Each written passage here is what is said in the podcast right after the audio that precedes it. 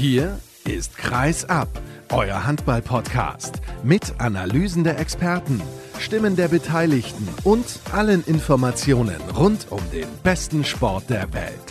Mit eurem Gastgeber Sascha Staat.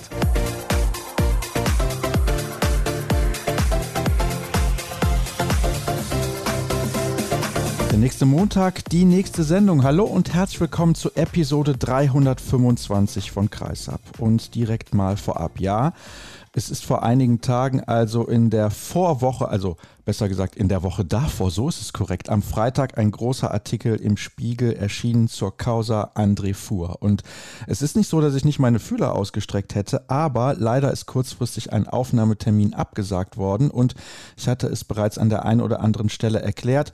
Das ist eine Geschichte, da muss man genau hinschauen und genau überlegen, mit wem man spricht und das ist auch für die Betroffenen natürlich schwer. Nicht jeder möchte auch sprechen, denn es ist immer etwas anderes, ob man spricht und das Ganze wird aufgeschrieben und man kann es nochmal gegenlesen oder man spricht in einem Format hier wie in einem Podcast. Und daher bitte ich um Nachsicht, dass ich nicht die Möglichkeit habe, heute dort auch nur im Ansatz in die Tiefe zu gehen, auch wenn dieses Thema, dieses erschreckende Thema, wirklich die Aufmerksamkeit verdient hätte, die es dann zuletzt auch bekommen hat, durch eben diesen Artikel im Spiegel und nicht nur dort, sondern auch in vielen anderen Medien. Ich werde am Ball bleiben und schauen, was sich in den kommenden Wochen dazu ergibt. Aber es geht nun mal aktuell nicht anders und da bitte ich entsprechend um Entschuldigung. Worum kümmern wir uns denn eigentlich dann heute in dieser aktuellen Ausgabe? Kurz zur Erklärung. Ich reise morgen, wenn ihr diese Sendung hört, nach Podgorica, nach Montenegro und begleite dort die Handball-Europameisterschaft der Frauen und dementsprechend ist viel vorab aufgezeichnet. Zum Beispiel die Vorschau auf dieses Turnier mit dem Kollegen Björn Parzen hört ihr dann gleich im zweiten Teil. Und ich habe gesprochen mit Christoph Seger von der Hochschule der Medien in Stuttgart. Da geht es um die Digitalisierung bei Sportvereinen, ein bisschen allgemeiner, natürlich auch ein bisschen um den Handball, aber das ist, glaube ich, sehr, sehr interessant. Da gab es ein eine Studie, die durchgeführt wurde und da wollen wir ein bisschen darüber sprechen, beziehungsweise haben das getan, wie sich die Vereine während der Pandemie neu orientiert und aufgestellt haben. Da geht es dann unter anderem auch um die Gewinnung oder Bindung der Mitglieder. Aber zunächst begrüße ich in der Leitung den Kollegen von den Stuttgarter Nachrichten beziehungsweise der Stuttgarter Zeitung Jürgen Frei. Schönen guten Morgen, Jürgen. Hallo. Hallo Sascha. Ich freue mich, dass wir miteinander sprechen können und wie der Zufall so will oder eben auch nicht, weil ich es mir ja bewusst so ausgesucht habe. Am vergangenen Donnerstag haben Frisch auf Göppingen und der TVB Stuttgart gegeneinander gespielt und du betreust ja für euer Medium beide Vereine. Und ich hatte die Gelegenheit, die beiden letzten Göppinger Spiele davor zu kommentieren, beziehungsweise zwei der drei Partien, denn dazwischen gab es ja noch eine Niederlage bei der SG Flensburg-Handewitt. Sprich, das Pokalspiel beim Bergischen HC, da hat Frisch auf keine gute Figur gemacht. Und das erste Spiel in der Gruppenphase der European League gegen Westbrem, also nicht Telekom Westbrem, sondern Fair Baal Westbrem. Ich würde mal sagen, eine Mannschaft, die in der Bundesliga gegen den Abstieg spielen würde. Da haben sie souverän gewonnen und unfassbar viele Tore erzielt. Ich glaube, das war aber nicht der Maßstab. Und jetzt haben sie dieses Derby verloren. Zu Hause gegen den TVB. Deswegen sprechen wir zunächst mal über Frisch auf, die nicht gut reingekommen sind in diese Spielzeit. 5 zu 13 Punkte Punkte. Und lass uns zunächst über diese Partie sprechen, die der TVB mit einem Tor gewonnen hat. War es so knapp, wie es sich liest, wenn man das Spiel nicht gesehen hat? Ja, absolut. Es war eine verdammt enge Kiste. Es war ein rassiges, kampfbetontes Derby, das wirklich ja, Michael Schweigert sagte, eine Werbung war für den Handball in der Region. Das trifft mit Sicherheit auf den Kampfgeist zu und auch auf die Abwehrreihen. Spielerisch hat es schon natürlich Wünsche offen gelassen. Aber es war ein absolut enges Kampfspiel. Am Ende hatte der TVB das Quäntchen mehr Glück. Sowas gleicht sich aus. Beim letzten Derby hatte Frischauf das Glück da auf seiner Seite. Diesmal war es der TVB. Ein Unentschieden wäre eigentlich das richtige Ergebnis gewesen. Aber am Ende war natürlich, ja, der Jubel beim TVB grenzenlos und bei Frischauf die Niedergeschlagenheit natürlich enorm hoch. Ja, das kann ich mir vorstellen, denn ich bin mir sicher, bei Frisch auf wollte man dieses Spiel unbedingt gewinnen, nicht nur weil es ein Derby ist, sondern auch um ein Zeichen zu setzen, dass man nach der guten Leistung gegen Westbrem, und das war eine gute Leistung, und auch nach der ordentlichen Leistung in Flensburg wieder auf dem richtigen Weg ist. Das stimmt, also das Westbrem-Spiel war wirklich ein erfrischender Auftritt, aber diese Mannschaft hat meiner Meinung nach nur Zweitliga-Format. Da hat man gedacht, man hat sich ein bisschen den Fuß von der Seele gespielt. Die Basics waren dann auch wirklich gegen den TVB absolut da, auch schon in Flensburg. Diese Basics, die beim BHC und vor allem auch in Hamm gefehlt haben. Also die waren wieder wirklich zu 100 Prozent da. Aber es krankt halt immer noch an dieser spielerischen Leichtigkeit und man ist mit diesen doch sehr guten Einzelspielern, die man ja hat, einfach immer noch nicht diese Einheit, die man sich vorstellt. Und bei 5 zu 13 Punkten, das kann sich jeder vorstellen, da rennt man den Ansprüchen meilenweit hinterher und ja, die Alarmglocken schrillen da schon unterm Hohenstaufen. Ja, dann lass uns doch ein bisschen sprechen über den Druck, der da herrscht momentan in Göppingen, auch mit Blick auf den Spielplan der nächsten Wochen. Der ist nicht gerade einfach, also da muss man schon schauen, dass man überhaupt wieder Punkte sammelt, denn Leipzig auswärts, Melsung zu Hause, Kiel auswärts, das ist alles andere als leicht. Und dann kommt GWD Minden, das ist ein Spiel, das man natürlich gewinnen muss. Und zwischendurch hat man jede Menge Einsätze in der European League. Und das ist frisch auf, beziehungsweise dieser Kader ja gar nicht mehr gewohnt, denn da gab es ein paar Jahre internationale Pause.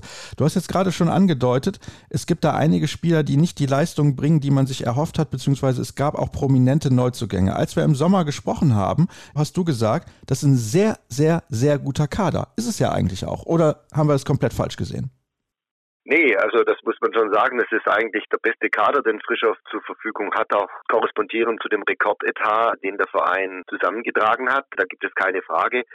Was halt sehr schwer ins Gewicht fällt, ist nach wie vor dieser Abgang von dem Jakob Bagerste. Der war nicht nur der uneingeschränkte Abwehrchef, er war einfach dieser emotionale Leader, dieser Kit für diese Mannschaft. Das war schon klar, dass es sehr schwer zu ersetzen sein wird. Ansonsten hat man natürlich dann schon eben Leute wie den Gilberto Duarte dazu bekommen. Er war ein anderes Abwehrsystem gewohnt aus seiner Zeit bei Porto, eher einer, der antizipiert, vielleicht weniger die Stockfouls macht, wie es der Trainer fordert. Ja, man hat dann den Jakomalus als Spielmacher geholt, ist auch noch nicht so richtig angekommen. Man weiß, dass die ausländischen Spieler vielleicht immer mal länger brauchen, sich hier zu akklimatisieren. Sie müssen halt in jedem Spiel die 100 Prozent geben. Auch beim HSV haben gewinnt man eben nicht im Vorbeigehen.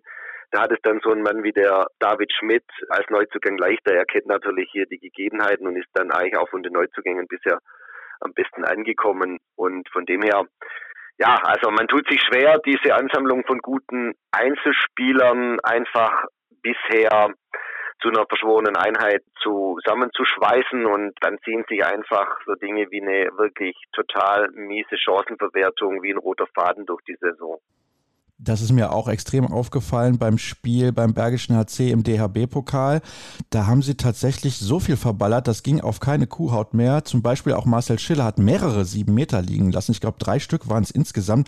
Wie erklärst du dir das? Das ist eigentlich ein grundsolider Mann, wo die Quote immer in Ordnung war, wo ich sagen würde, ja, als Backup in der Nationalmannschaft auf links außen kann man den immer zu den Turnieren mitnehmen. Das hat natürlich ein paar Jahre gedauert, bis er dann sein erstes Turnier hatte, weil die DHB-Auswahl auf der Position auch immer ganz gut besetzt war aber ja, da frage ich mich, wie sowas eigentlich passieren kann, dass er so abstürzt, in Anführungsstrichen. Ja, also es ist bei ihm wirklich auch auffallend, dass er eine schlechte Quote hat. Das haben im Prinzip alle Außen bei Frischhoff Gulliksen ist jetzt gerade verletzt, aber auch sein Vertreter Axel Goller, gut, der ist viel, viel unerfahrener als Schiller, hat eine schlechte Quote und ja, bei Marcel, ja, es ist einfach, man erklärt sich durch diese Verunsicherung dass man einfach dann sich zu sehr in den Kopf macht, wenn man da vor der Kiste steht und dann die Dinger verbläst. Also es ist wirklich eklatant, wie diese mangelnde Effizienz sich da durchzieht. Und das macht vor erfahrenen Spielern offensichtlich auch nicht halt.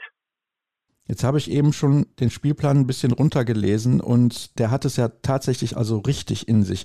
Wie hoch ist denn der Druck wirklich dann bei Frisch auf Göppingen? Denn Hartmut Meyerhofer ist ja schon einige Jahre mit dabei. Sie sind letzte Saison Fünfter geworden. Das war die beste Platzierung seit vielen, vielen Jahren. Da war man zufrieden, auch wenn man natürlich schauen muss, dass der Abstand zu den Top 4 relativ groß war. Trotzdem hat man sich souverän für den internationalen Wettbewerb qualifiziert, auch wenn dahinter noch einige Mannschaften waren, die frisch auf lange gejagt haben. Aber hat man dann die Geduld auch? Was denkst du? Ja, also man muss schon sagen, dieser fünfte Platz im Vorjahr das war wirklich aller Ehren wert. Da hat die Mannschaft und eben auch der Trainer wirklich erstklassige Arbeit geleistet.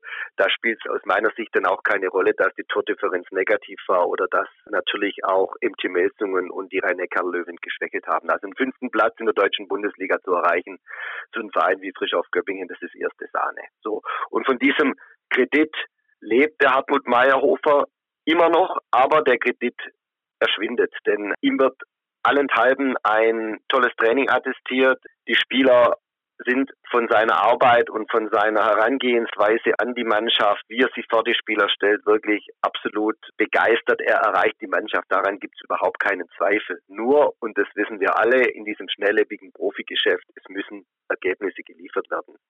Und da macht Frischauf und Hartmut Mayhofer eben keine Ausnahme. Und du hast dieses Programm angesprochen. European League geht am Dienstag in Lissabon weiter, dann wie gesagt Leipzig-Messung in Kiel. Also er hat den Kredit, den hat er aber sicher nicht bis zu Saisonende und vielleicht auch nicht bis Weihnachten, wenn er eben nicht die Ergebnisse liefert. Die Verantwortlichen bei Frischauf sind alles andere als für Aktionismus bekannt. Dafür steht Geschäftsführer Gerd Hofele und auch Christian Schöne mit ihrer Seriosität und auch der Aufsichtsratsvorsitzende Klaus May geht da unaufgeregt an die Sachen ran. Aber die Ergebnisse müssen kommen. Da führt kein Weg dran vorbei. Ich habe auch mal so ein bisschen gelesen, was die Fans so schreiben in den sozialen Medien. Die haben die Geduld mit Hartmut Meyerhofer schon verloren. Das stimmt, das ist ein äußerst emotionales Umfeld in Göppingen bei dem Traditionsclub. Da wird schon sehr schnell vieles in Frage gestellt. Und ja, viele erinnern sich an das Jahr 2017. Da wurde der Magnus Andersson bei Frischhoff Göppingen nach einer Derby-Niederlage gegen den TVB Stuttgart entlassen mit damals 4 zu 6 Punkten. Jetzt hat Frischer 5 zu 13 und der Anderson hatte damals auch Führung und hatte vorher mit Frischer auf den EAF-Pokal gewonnen. Zugegebenermaßen eine schlechte Bundesliga-Runde gespielt mit Platz 10 seiner Zeit. Aber es zeigt halt, die vergangenen Erfolge zählen dann nicht mehr, sondern man muss einfach permanent dann nachliefern mit Ergebnissen. Was denkst du, wie wird es ausgehen? Ja, also ich denke, dass man, wie gesagt, ihm diesen Kredit noch gibt, aber wenn ein Heimspiel gegen Minden in die Binsen geht, dann braucht man nicht mehr diskutieren. Gut, das ist ja jetzt noch ein bisschen weg und dazwischen sind einige Partien, wo man vielleicht auch, weil man der Außenseiter in den Duellen ist, vielleicht überzeugen kann, vielleicht überraschend mal einen Punkt holt oder eventuell einen Sieg einfährt und dann wächst man gegebenenfalls über sich hinaus. Schauen wir auf die andere Seite. Beim TVB Stuttgart gab es ja einen Trainerwechsel. Michael Schweikart hat übernommen für Roy Sanchez und da muss man sagen, das hat sich komplett gelohnt. Ja, total. Also 0 zu 10 Punkte zu Beginn und, und unter Michael Schweikart jetzt 8 zu 2 Punkte. Ich meine, diese, diese Bilanz, die spricht für sich. Der TVB ist wirklich jetzt toll in die Spur gekommen und die Krönung war natürlich dieser Derby-Sieg bei Frischhoff Köppingen ohne Oskar Bergendahl, der ja den Innenbandriss im Knie sich zugezogen hat. Und ja klar, also da ist man natürlich entsprechend entsprechend happy, nicht nur bei der Familie Schweikart natürlich, also der Jürgen und der Michael, die sind sich da in die Arme gefallen in Göppingen. Der Papa Günther kam dann auch noch aufs Spielfeld, ne, der ja 1972 mit Frisch auf Göppingen noch deutscher Meister wurde, die letzte, die elfte für Frischauf. Also das war natürlich was ganz Besonderes und das war die Krönung jetzt auf diese kleine Zwischenbilanz, die sehr erfolgreich ausfällt von Michael Schweikart. Was hat vorher nicht funktioniert, was jetzt auf einmal plötzlich funktioniert? Ja, also ich denke, der Michael Schweikart hat, obwohl er ja noch keine Bundesliga-Erfahrung hat als Trainer, in seiner ruhigen und unaufgeregten Art es einfach verstanden, ja, dass die Mannschaft ein Ticken disziplinierter spielt. In der Abwehr steht sie wirklich hervorragend, einen Tick defensiver als unter Roy Sanchez. Und auch im Angriff spielt man geduldiger, nicht so hektisch. Das sind wichtige Punkte. Man bringt mehr Verantwortung für den Ball mit. Also man schmeißt die Dinger nicht einfach weg. Und da muss man sagen, ja, da hat der Michael Schweikart offensichtlich einen hervorragenden Draht zu dem Team gefunden. Er hat auch im Interview bei uns gesagt, man muss die Spieler hinter sich bringen, man muss die Spieler für seine Idee begeistern. Nur dann funktioniert es da im Profigeschäft. Ja, wenn er jetzt auch lernt, wie man den Buzzer bedient, ist alles in Ordnung. Ja, das ist ein anderes Thema. Ne? Wie hast du das wahrgenommen damals? Da hat Sprich auf Göppingen parallel gespielt, sodass ich bei dem Spiel nicht selbst in der Halle war, sondern bei dem Göppinger Match. Von dem her ist es für mich schwierig. Ich habe aber deine interessante Bestandsaufnahme natürlich mit großem Interesse verfolgt. Gut, wir wissen ja alle, wie es ausgegangen ist. Silvio Heinevetter übrigens, der ist richtig stark beim TVB Stuttgart. Also selbst in der Phase, als sie die ganzen Spiele verloren haben, war er eigentlich immer gefühlt der beste Mann. Genau, also Silvio hat auch unter Roy Sanchez schon absolut klasse Leistungen gezeigt und diese Torwartproblematik aus der vergangenen Saison wirklich, die ist Geschichte. Wer eher jetzt unter Schweikart noch richtig gut ins Rollen gekommen ist, ist der Adam Lönn. der schwedische Rückraumspieler war der entscheidende Mann in der Crunch-Time. Auch in Göppingen hat er die Verantwortung übernommen und die entscheidenden Tore geworfen. Also das war schon sehr beeindruckend, wie er das als Führungsspieler gelöst hat. Jetzt sind es eben 8 zu 12 Punkte nach 10 Partien. Also der TVB Stuttgart hat die meisten Spiele absolviert in der Bundesliga. Aber trotzdem, ich glaube, wenn wir jetzt auf die reine Punktebilanz schauen, gut, minus 36 Tore, das kommt ja auch noch aus den ersten Partien. Da muss man sich eigentlich in Stuttgart keine Sorgen machen. Die Mannschaft entwickelt sich so, wie man sich das vorgestellt hat. Ja, also ich denke auch, dass jetzt auch ohne Bergendahl man gut in die Spur gefunden hat und dass man gezeigt hat, dass man mit dem Abstieg nichts zu tun bekommt, ist ja auch keine Frage. Man wollte sich ja auch jetzt unter die Top 12 in der Liga mischen und sich da weiterentwickeln. Das ist ja immer das Thema an dem Standort Stuttgart, dass man da auf Dauer die Porsche Arena nicht mit Kampf gegen den Abstieg oder auch mittelfristig gesehen nicht mit Mittelmaß füllt. Aber es ist natürlich schwierig, in diese obere Tabellenhälfte vorzudringen und das soll dann ja in der kommenden Runde dann der Fall sein. Ja, also sehr ambitioniert ist man beim TVB Stuttgart, aber ich habe den Eindruck, dass sie jetzt in die Spur gefunden haben. Michael Schweikart bleibt ja erstmal bis Saisonende. Möchtest du eine Wette eingehen, Jürgen, dass er darüber hinaus auch Trainer des TVB Stuttgart bleibt?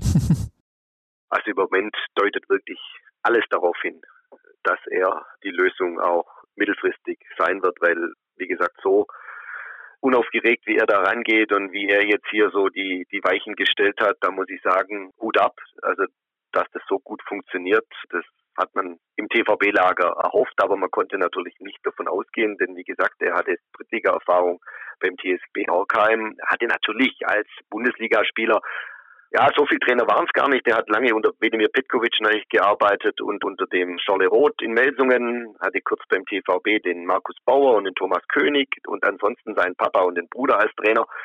Ja, also er hat natürlich davon allem was mitgenommen, hat er auch bei mir im Interview gesagt, aber er geht da seinen eigenen Weg. Er will kreativ ins Spiel gehen. Er will auch neue Ideen einbringen. Er sagt, ich werde damit auch sicher mal auf die Schnauze fallen, salopp formuliert, aber das ist sein Ding. Er ist da als Spieler ein kreativer Spielmacher auf der Rückraummitteposition und ich habe den Eindruck, er ist es auch als Trainer, legt aber doch diesen ganz entscheidenden Wert auf die Basics. Und von dem her kann ich mir ganz gut vorstellen, dass das wirklich über die Saison hinaus ein Erfolgsmodell werden könnte.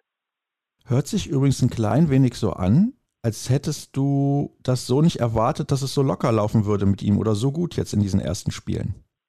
Nee, wie gesagt, das konnte eigentlich keiner erwarten. Also natürlich die befreiende Wirkung eines Trainerwechsels, die hat man im Sport schon oft erlebt. Aber ich meine, die Drucksituation in diesen, in diesen Heimspielen nach 0 zu 10 Punkten, gegen TVV Lemgo, da lag man dann auf 17, 20 zurück. Also das muss man natürlich erstmal meistern. Da konnte man also nicht davon ausgehen, sowas funktioniert nicht durch Handauflegen. Also von dem her, ich kannte den Michael Schweikert als guten Typen, als ruhigen, unaufgeregten Menschen, aber dass er das dann so erfolgreich umsetzt als Trainer, das konnte man nicht zwingend erwarten.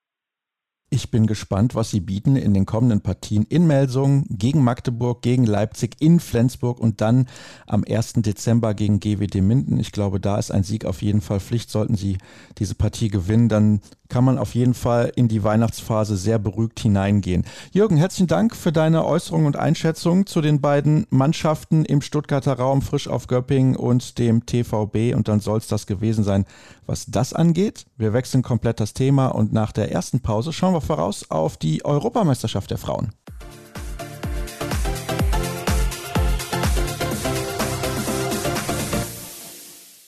Wir machen weiter und ich hatte es eben ja gesagt, es geht jetzt um die Europameisterschaft der Frauen, die am kommenden Freitag startet. Am 4. November in Slowenien, Nordmazedonien und Montenegro geht es bis zum 20. November um die Medaillen, natürlich auch mit der deutschen Mannschaft logischerweise und natürlich auch, wie könnte es anders sein, mit Björn Parzen. Hallo Björn.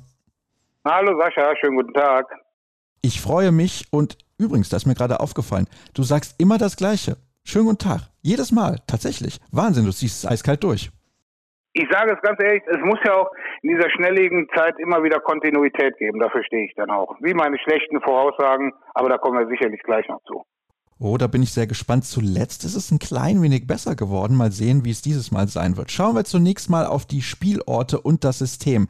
Wir haben vier Gruppen mit je vier Mannschaften. Aus diesen Gruppen kommen die ersten drei jeweils in eine Hauptrundengruppe an zwei unterschiedlichen Spielorten. Ich habe gerade eben gesagt, in welchen Ländern gespielt wird.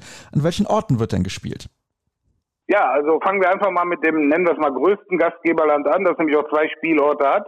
Das ist Slowenien. Die haben es auch ein bisschen auch die Federführung bei diesem gesamten EM-Projekt übernommen. Also dort wird gespielt in Ljubljana, in der Stojic Arena, der Halle, wo auch Grim Ljubljana unter anderem seine Champions League-Spiele absolviert. Ljubljana ist der Spielort für die Vorrunde und die Hauptrunde, eine der Hauptrundengruppen findet dort statt und dann eben auch das Finalwochenende, wo am 20. November dann die Medaillen ausgespielt werden. Auch der zweite Spielort in Slowenien, Celje, ist bei Handballfans bekannt in der berühmten Slatorok Arena, wo sonst RK Celje auch spielt.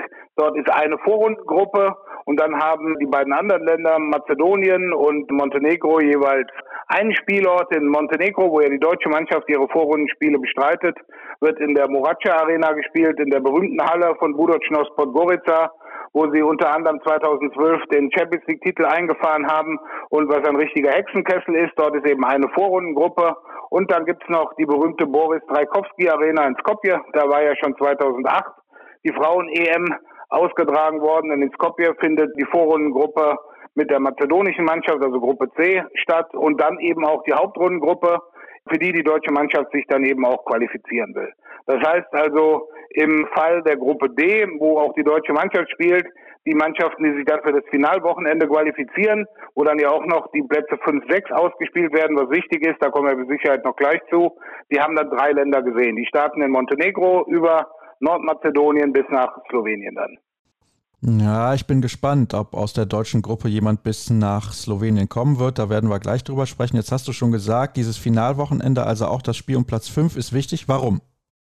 Also man muss es einmal so sehen, ich habe mich da vorbereitet und habe mal was eingelesen, wenn man den kleinen Blick wagt auf die WM 2023, die findet in drei Ländern statt, Norwegen, Schweden und Dänemark.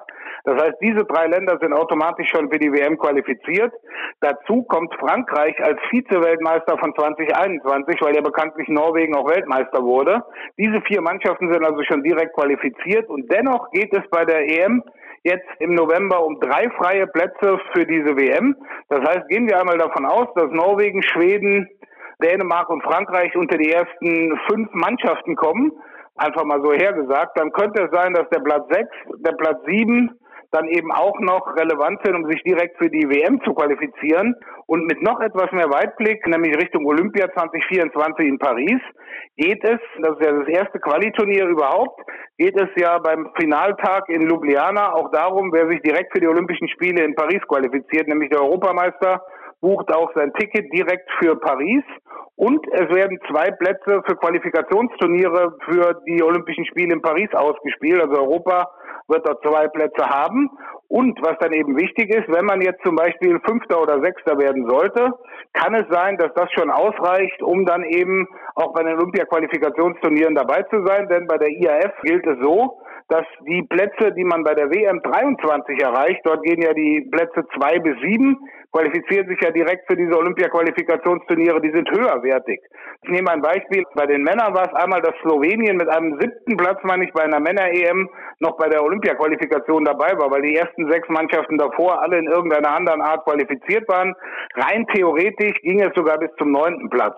Aber sagen wir es einmal voraus, wenn die Top-Nationen die Favoritenrollen gerecht werden jetzt in Ljubljana, dann könnte es sein, dass man zum Beispiel mit einem Sieg im Spiel um Platz 5 in Ljubljana zwar keine Medaille gewinnt, aber dann eben ein WM-Ticket hat und fast schon sicher dann auch einen Platz in der Olympiaqualifikation für Paris.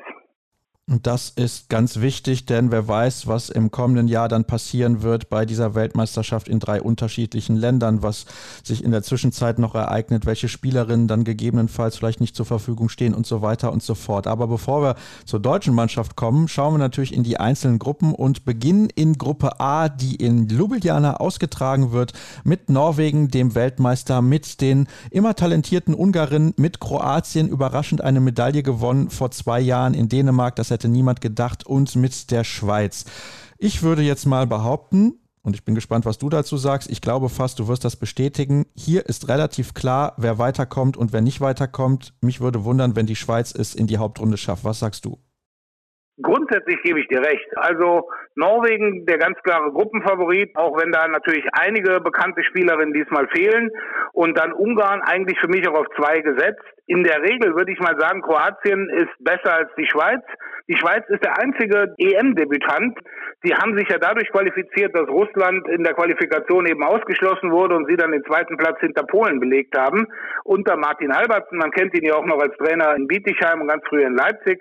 Die Schweiz haben eine ganz junge Mannschaft, die eigentlich darauf aufgebaut war, dass sie eben 2024, also in zwei Jahren EM-Gastgeber sind. Da sind 17, 18, 19-Jährige dabei.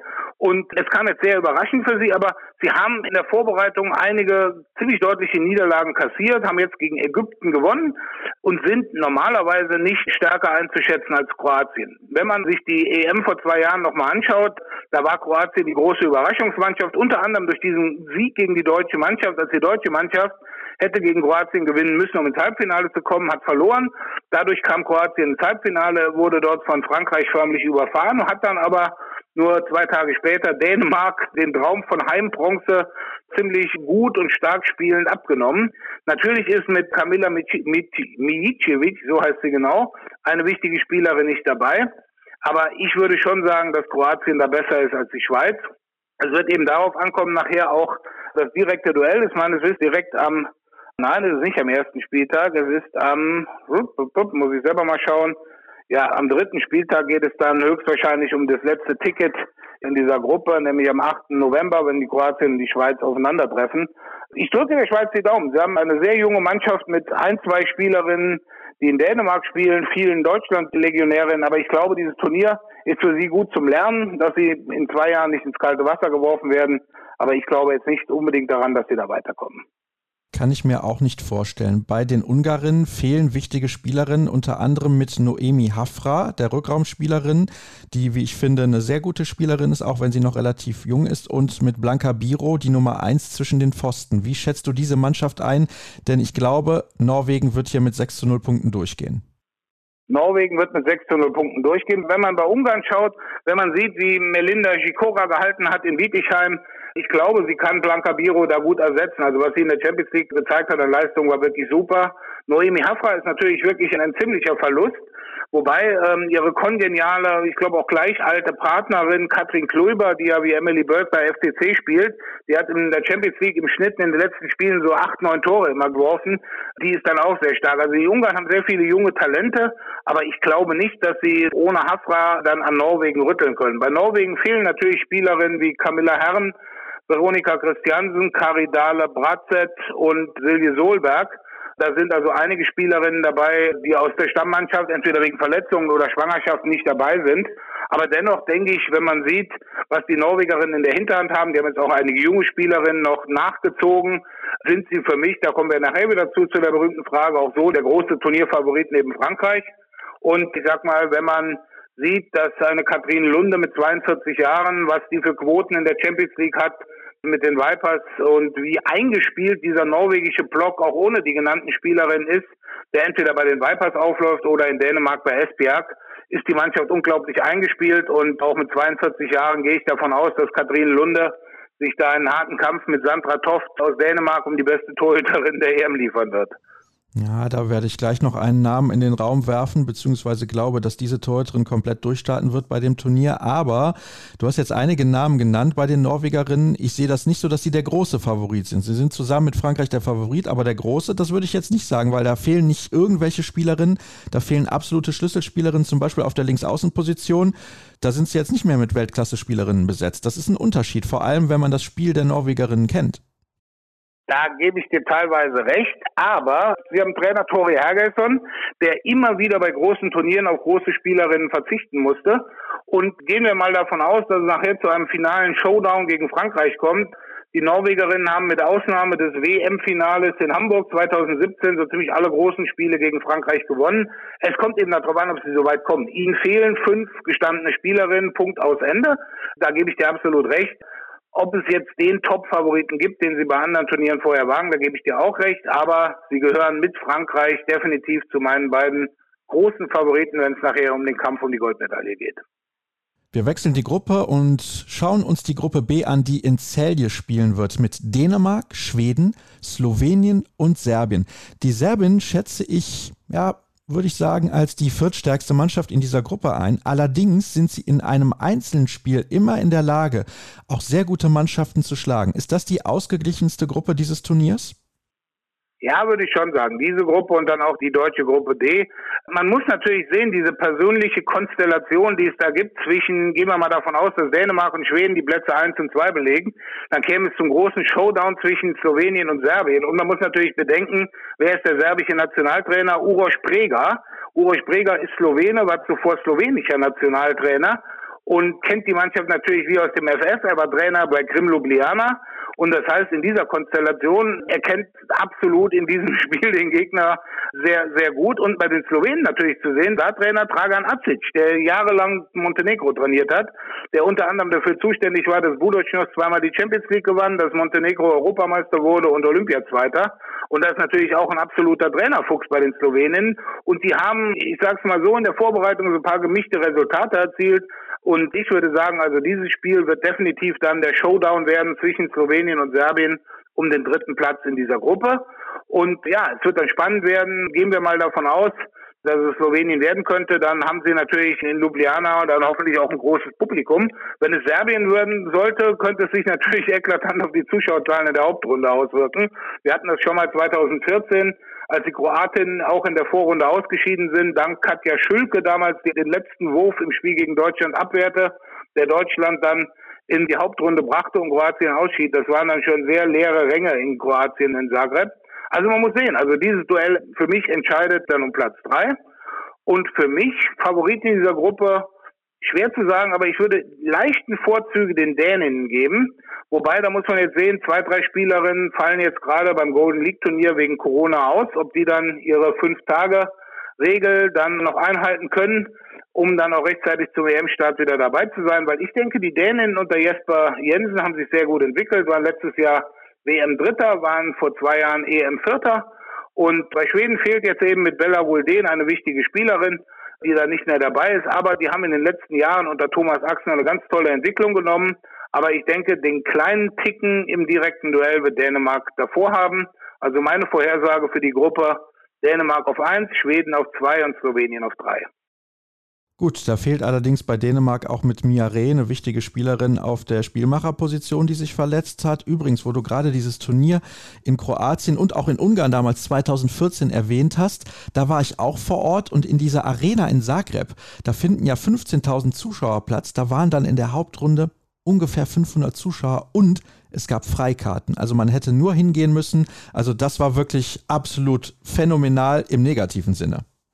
Ja, das waren jetzt auch nicht mehr Zuschauer, was Zagreb zuletzt da in der Champions League in dieser Halle hatte. Und da muss man mal nicht auch nicht mehr für die Tickets bezahlen. Also die Begeisterung, gebe ich dir recht, bei dieser Hauptrunde in Zagreb hielt sich dann ziemlich in Grenzen.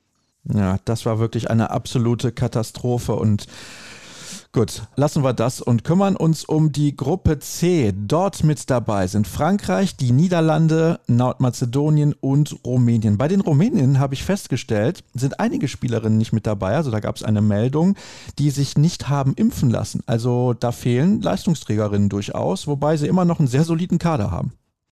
Also kommen wir da vielleicht einfach mal zu dem Punkt, das kann man da ja auch einstreuen. Ich habe mir das Corona-Konzept der EM mal angeschaut. Es ist nicht mehr so groß und so weitläufig wie in den letzten Jahren. Es besagt aber immer noch gewisse Regeln und die wichtigste Regel für alle Spielerinnen, Trainerstab, aber auch ERF-Offizielle ist eine vollständige Impfung. Und zur vollständigen Impfung gehört bei der ERF dann eben je nach Wirkstoff zweimal oder dreimal und die in einem gewissen Zeitraum oder eine Genesung nach Corona innerhalb der letzten, ich glaube, 100 100 Tage oder irgend sowas. Die genaue Zahl weiß ich nicht. Also es gibt für diesen Punkt Impfungen eben noch genaue Vorgaben. Interessant, die gibt es aktuell für die IHF Männer WM in Schweden und Polen noch nicht. Aber jedenfalls, man muss einen gewissen Impfstatus vorhalten und den halten meines Wissens fünf oder sechs rumänische Spielerinnen eben nicht vor, die auch sagen, sie lassen sich nicht impfen. Das ist dann ja auch eine persönliche Entscheidung. Aber jedenfalls deswegen können sie nicht an der Euro teilnehmen. Bei Rumänien ist es eben immer so, es steht und fällt mit Christina Neagu. Und sie war zuletzt in der Champions League wieder gut dabei. Ich glaube, die geht so langsam auch auf die 35 zu. Sie ist die Rekordtorschützin aller Europameisterschaften, hat 264 Tore geworfen und liegt damit, ich glaube, wenn ich es richtig im Kopf habe, 59 Tore vor der Zweitplatzierten. Das heißt also, sie ist dann alleinige Rekordhalterin und ich weiß auch nicht, wer in den nächsten Jahren da folgen sollte. Und ja, also wenn Neagu gut drauf ist, ist Rumänien gut drauf. Ansonsten sind sie grundsätzlich gut besetzt mit vielen Spielerinnen, die im international spielen, sei es jetzt bei den rumänischen Champions League Teilnehmern aus Bukarest, wobei da ja eher internationale Stars mitspielen, oder aber eben auch bei den European Clubs, da spielen immer sehr viele mit. Und ich denke, Rumänien in dieser Gruppe kann es in einem Spiel schaffen, die Niederlande zu gefährden. Aber generell sind die für mich jetzt nicht unbedingt der Kandidat fürs Halbfinale. Das würde mich auch schwer wundern. Und eigentlich glaube ich, Björn, ist es so, tatsächlich mit Nordmazedonien wird der Gastgeber sang- und klanglos ausscheiden. Da möchte ich auch niemandem zu nahe treten. Ich glaube, das wissen sie auch selber. Also ich glaube, ich war bei der Auslosung in Ljubljana dabei, als die Gruppen gelost wurden. Und ja, der Präsident des mazedonischen Verbandes bekam ein immer längeres Gesicht. Und als die Gruppen dann fertig waren, dann hat er einem Statement eben auch gesagt, wir wollen ein toller Gastgeber sein, wir wollen uns sportlich toll präsentieren, aber wir wollen dann vorrangig unsere Rolle als toller Gastgeber. Ich glaube, es hat er fünfmal betont, wie wichtig es ihm ist, ein toller Gastgeber zu sein. Über die sportliche Relevanz, also Nordmazedonien, wenn man auch die Spiele in dem Eurocup sieht, wo sie vorher gespielt haben, sie haben keinen einzigen Punkt geholt gegen Slowenien, Montenegro und Norwegen. Und ja, es, es ist eben schade und es kann dann wirklich so kommen, wenn wir nochmal gerade zurückspringen in die Gruppe B, wenn Serbien das gewinnt, dass wir eine Hauptrunde haben in Ljubljana und in Skopje komplett ohne Gastgeber. Also ich bin auch gespannt, die Boris Dreikowski Halle, das ist eine etwas ältere Halle, die da auch für die EM 2008 gebaut wurde. Da passen ja auch schon 5, 6, 7.000 Leute rein. Und wie da im Endeffekt die Stimmung sein wird, wenn Mazedonien dort ausscheidet in der Hauptrunde, das ist natürlich dann schade für die Gastgeber und das ist eben auch ein bisschen demotivierend dann, aber da kann man eben nichts machen. Und selbst wenn Mazedonien einen Sahnetag hat, haben sie eigentlich keine Chance, gegen einen dieser drei Gegner zu gewinnen. Das würde mich auch sehr wundern und dann droht uns in Skopje auch eine leere Halle. Da müssen wir ganz ehrlich sein. Also ich kann mir nicht vorstellen, dass sich die Leute dort vor Ort dann irgendwelche Spiele anschauen, wo die eigene Mannschaft nicht mit dabei ist. Also zumindest nicht in großem Ausmaß. Aber ja, vielleicht sitzen wir dann da ab dem 11. November und denken uns, uh, das ist aber sehr, sehr schade. Und gut, es geht halt nicht anders. Im Frauenhandball ist es noch schwieriger als im Männerhandball, dass einzelne Länder die Turniere austragen und dann immer auch die Halle voll ist. Das ist eben ein Problem und gut. Wie auch immer. Bleiben wir nochmal in dieser Gruppe, beziehungsweise machen wir weiter mit den anderen Mannschaften. Da haben wir nämlich noch Frankreich, zusammen mit Norwegen dein Favorit auf den Titel und die Niederlande. Und ich hatte es ja eben schon gesagt, ich werfe noch eine Torhüterin in den Raum und zwar ist das Jara Holte, die ich hier in Dortmund natürlich auch zuletzt wieder mehrfach gesehen habe, die phänomenal in die Saison gestartet ist, die in der vergangenen Saison in der Champions League schon überragend gehalten hat und die in der Golden League vor einem Monat auch überragend gehalten hat, hat zwei Spiele absolviert, beide Male Spielerin des Spiels gewesen und keine Ahnung, welchen Weg sie noch machen wird. Ich glaube, sie ist eigentlich schon mehr oder weniger eine Weltklasse-Torhüterin und deswegen glaube ich, weil Tess Wester nicht mit dabei ist bei den Holländerinnen, dass sie die Torhüterin des Turniers wird, weil sie viel spielen wird. Was sagst du dazu? Ja, gewagte These, aber gut. Also, wo ich dir zustimmen kann, definitiv ist, dass der Silvester nicht dabei ist. Der Silvester hat Babyzeit, Elternzeit oder steht kurz vor der Geburt. Und da ist eben die große Chance für Jana Tenolte, diesen Platz einzunehmen. Sie wird sehr viel Spielzeit erhalten. Sie wird sich in den Spielen gegen Frankreich und Rumänien auch bewähren können, weil da müssen wir auch noch drüber reden. Bei den Niederländern fehlen eben auch einige einige Leistungsträgerinnen wie Lois Abing zum Beispiel oder Danik Snelder. Das ist ein bisschen auch neu zusammengewürfelt. Wobei, wenn man sich den Pool der jungen niederländischen Spielerinnen anguckt, das ist ja wirklich, was diese kleine Akademie in Papendal da jedes Jahr ausspuckt, ist ja wirklich Wahnsinn. Und deswegen also, ich glaube nicht, dass die Niederlande in dieser Besetzung Frankreich den Rang als Nummer eins in der Gruppe abkaufen wird, aber sie werden meiner Meinung nach die beiden anderen Spiele gegen Nordmazedonien und Rumänien gewinnen. Und was die Torfrau betrifft, ich sage es mal so, bei den Französinnen muss man jetzt da sehen, nach dem Rücktritt von Amandine Leno aus der Nationalmannschaft, sie haben zwei starke Torfrauen mit Laura Klauser und mit Cleopatra Dalleux, aber an Leno kommen die beide irgendwie noch nicht so ran, obwohl beide gerade in den Champions League Spielen auch wirklich gut gehalten haben. Also sagen wir es mal so, in Gruppe C könntest du recht haben, dass Tenolte dann die beste Torfrau ist und dann muss man eben mal sehen, wie es weitergeht. Aber sie ist schon stark, da gebe ich dir absolut recht. Sie hat einen richtig guten Sprung nach vorne gemacht und wird eben jetzt die Spielanteile bekommen, wo Tess Western nicht dabei ist, die sie dann auch verdient. Ja, bei Alison Pinot muss ich ganz ehrlich sagen, beziehungsweise bei Frankreich fehlt Alison Pinot, so ist es richtig und das merkt man schon und auch andere Spielerinnen, die in der Vergangenheit zurückgetreten sind. Sie war halt auch die Führungsperson in der Defensive und ich bin mir nicht ganz so sicher. Deutschland hat zweimal 30 Tore, also ungefähr 30 Tore erzielt gegen Frankreich und ich kann mich nicht erinnern, wann das das letzte Mal der Fall gewesen ist, dass die so viele Tore kassiert haben und sie leben eigentlich auch von ihrer Defensive. Ich setze einfach mal da auf eine ja, auf eine Top-Partie dann am letzten Spieltag am 9. November in dieser Gruppe und ich glaube, das ist offen Frankreich gegen die Niederlande. Dann wechseln wir in die Gruppe Ganz D. Ganz kurz, ja, da wollte ich dir was zu sagen. Also Beatrice Edwig ist natürlich in der Abwehr genauso. Und ich glaube, Grumpolz hat, also der Trainer der Französin Olivier Grumpolz, hat, was ich so gehört habe, seinen Spielerinnen gerade nach dem ersten Testspiel gegen Deutschland, dass sie 31 Tore kassiert haben, richtig den Marsch geblasen. Zwei Tage später hat es noch nicht ganz gefruchtet. Ich sage, es wird ein Topspiel geben zwischen Frankreich und den Niederlanden und das wird 26 zu 24 für Frankreich ausgehen. Oh, da gibt es jetzt sogar schon Ergebnistipps einzelner Spiele, mein lieber Mann. Wettbüro Parzen oder was? Ich sage es mal so, die Franzosen werden am Ende wieder die Mannschaft sein, die am wenigsten Gegentore kassiert. Und sie werden ihre Abwehr bis dahin stabilisiert haben.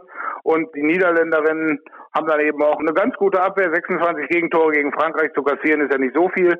Aber es wird dann eben im Angriff, werden sie ein bisschen festbrennen. Aber du weißt, wie viele Jahre machen wir das schon? Meine Vorhersagen. Nachher wird es ein 38 zu 37 für Holland. Und dann kannst du wieder guten Gewissens sagen, der Parzen hatte doch gesagt. Deswegen lassen wir es einfach auf uns zukommen. Ja, das Problem ist, Björn, dass wir uns in Podgorica dieses Spiel nicht werden ansehen können, denn parallel spielt dann Deutschland gegen Spanien und damit kommen wir dann zur Gruppe D, wo außerdem noch Montenegro und Polen mit dabei sind. Ich weiß, der Jubel war groß bei einigen deutschen Spielerinnen, als Polen gezogen wurde für diese Gruppe, denn das macht es deutlich einfacher und eigentlich ist relativ deutlich, Deutschland und Spanien müssen da weiterkommen und zwischen Polen und Montenegro wird sich wahrscheinlich entscheiden, wer dann den Sprung in die Hauptrunde schafft. Was sagst du? Also man muss ja mal ganz kurz dann sagen, warum die Freude über Polen so groß war. Polen war ja Gruppensieger in der Gruppe, wo auch die Schweiz war. Das war ja eigentlich eine Gruppe mit Litauen, Schweiz, Polen und Russland, wo Russland natürlich klar als Topmannschaft eigentlich als Gruppensieger favorisiert war. Dann wurden sie eben aus dem Wettbewerb genommen nach dem Angriffskrieg der Ukraine. So, dadurch wurde Polen Gruppensieger und als Gruppensieger findest du dich automatisch in den Top-Töpfen wieder. So, und wenn man jetzt sieht, es hätte anders laufen können, wir hätten entweder Frankreich, Dänemark oder Norwegen als Gegner zugelost bekommen. Und deswegen hatten sich die Deutschen sehr gefreut, dass eben in dem Fall wirklich die einfachste Mannschaft aus diesem Top war. Und ja, also man muss ja den Turnierverlauf sich anschauen. Erstes Spiel der deutschen Mannschaft ist gegen Polen, das zweite gegen Montenegro, das dritte gegen Spanien. Die Spanierinnen haben sich in der Vorbereitung auch nicht unbedingt mit Ruhm bekleckert. Sie haben von den bisherigen Spielen eins gewonnen gegen die Schweiz und ansonsten einige Niederlagen kassiert ziemlich deutlich, zum Beispiel gegen, jetzt muss ich selber nochmal überlegen, die Spanier haben in Rumänien beim Turnier mitgespielt, genau. Und da haben sie ziemlich deutlich verloren gegen Rumänien. Also die Spanierinnen sind im Umbruch und die Polinnen, da muss man mal schauen, sie haben vor zwei Jahren, also man muss erstmal dazu sagen, sie haben bei den letzten drei EM-Turnieren, wo sie immer qualifiziert haben, kein einziges Spiel gewonnen. Der einzige Punkt, den sie hatten, war vor zwei Jahren bei diesem Remis gegen Deutschland in Dänemark, wo Deutschland genau dieser Punkt reichte, um weiterzukommen. Und es war ein ziemliches Katastrophenspiel. Die Polen hatten seinerzeit eine ganz junge Mannschaft dabei. Dann bekamen sie letztes Jahr eine Wildcard für die WM in in Spanien und haben dort mit einer sehr erfahrenen Mannschaft gespielt. Und sie haben jetzt im 18er Kader ist so eine Mischung aus jung und erfahren. Da sind also ein paar Spielerinnen dabei, die auch international bekannt sind, wie Kinga Acho, wie Monika Kobilinska und wie Blaschek im Tor. Und ja, also bei den Polen war es immer so, das erste Spiel waren sie ganz gut und dann hinten raus fehlten so ein bisschen die Körner, mit Ausnahme des Turniers vor zwei Jahren. Deswegen also die deutsche Mannschaft tut gut daran, die Polen als vermeintlich schwächsten Gegner zu bezeichnen. Denn da weiß man nie, das ist so eine Wundertüte. Die können auch mal einen raushauen und dann steht man natürlich gegen Montenegro und Spanien ziemlich unter Druck. Deswegen, ich gebe dir teilweise recht, ich habe, du erinnerst dich mit Sicherheit vor drei Jahren mal gesagt, die Spanierinnen erreichen nicht die Hauptrunde, sie wurden nachher Vize-Weltmeister. Ich sage es mal so, das Spiel um den Platz eins in dieser Gruppe ist das zwischen Montenegro und Deutschland. Oh, oh, wie kommt's, Björn? Warum? Schau dir die Torschützenliste der Champions League an. Also erstens, Montenegro hat einen Heimvorteil. Zweitens, ich glaube, von den ersten fünf in der Champions League Torschützenliste sind drei Montenegrinerinnen mit Georgina Jaukovic, mit Milena Rajcevic von Budocnost, Jaukovic von Brest und natürlich der altgedienten Jovanka Radicevic, die mittlerweile bei Krim Ljubljana spielt. Also Montenegro hat zwar keine Bojana Popovic mehr und hat auch ein paar andere Spielerinnen nicht mehr dabei, die in der goldenen Generation von 2012 dabei waren, aber sie haben den Heimvorteil und sie haben mit Bojana Popovic natürlich eine Trainerin, extrem motivierende Trainerin. Und ich sage mal, Spanien und Polen kämpfen in dem anderen Spiel um den dritten Platz. Deutschland startet mit einem Sieg gegen Polen und es entscheidet sich dann im Spiel gegen Montenegro, ob Deutschland Erster oder Zweiter wird. Wow. Wow, das haut mich vom Hocker. Also du glaubst auch Montenegro gewinnt das Auftaktspiel gegen Spanien? Locker. Locker? Locker. Mit plus fünf. Vielleicht sollten wir dazu erklären, du warst gerade im Urlaub und hast vielleicht ein bisschen viel Sonne getankt? Nee, überhaupt nicht. Ich bin bei der ERF ja für diese Gruppe auch zuständig. Ich habe mich dann auch mit den Mannschaften sehr genau befasst. Und ich sag mal, bei den Spaniern zum Beispiel kamen Martin nicht mehr dabei.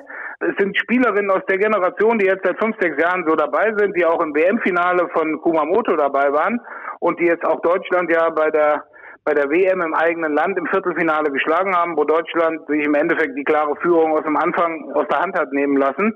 Ich bin nicht von den Spanierinnen überzeugt. Und ich sage einfach mal, ich basiere das natürlich auch auf ein paar empirischen Daten. Wenn man sich die EM-Ergebnisse der Spanier anguckt, die waren immer bei Weltmeisterschaften gut. Bei Europameisterschaften haben sie seit 2014, als sie da überraschend im Finale standen, nicht mehr viel gerissen. Und deswegen bin ich jetzt einfach mal so frech und frei zu behaupten, Deutschland schlägt Spanien und Polen und der Gruppensieg entscheidet sich gegen Montenegro. Wow, also dann am 7. November um 18 Uhr sollte man auf jeden Fall einschalten. Das gesamte Turnier wird ja übertragen bei Sport Deutschland TV und das auch kostenlos. Also wer die Spiele verfolgen will, der hat keine Ausrede mehr. Das könnte dann für uns ja eine teure Reise werden, wenn wir über Skopje bis nach Ljubljana reisen müssen, denn aktuell hört sich das so an bei dir. Ja, würde ich schon sagen.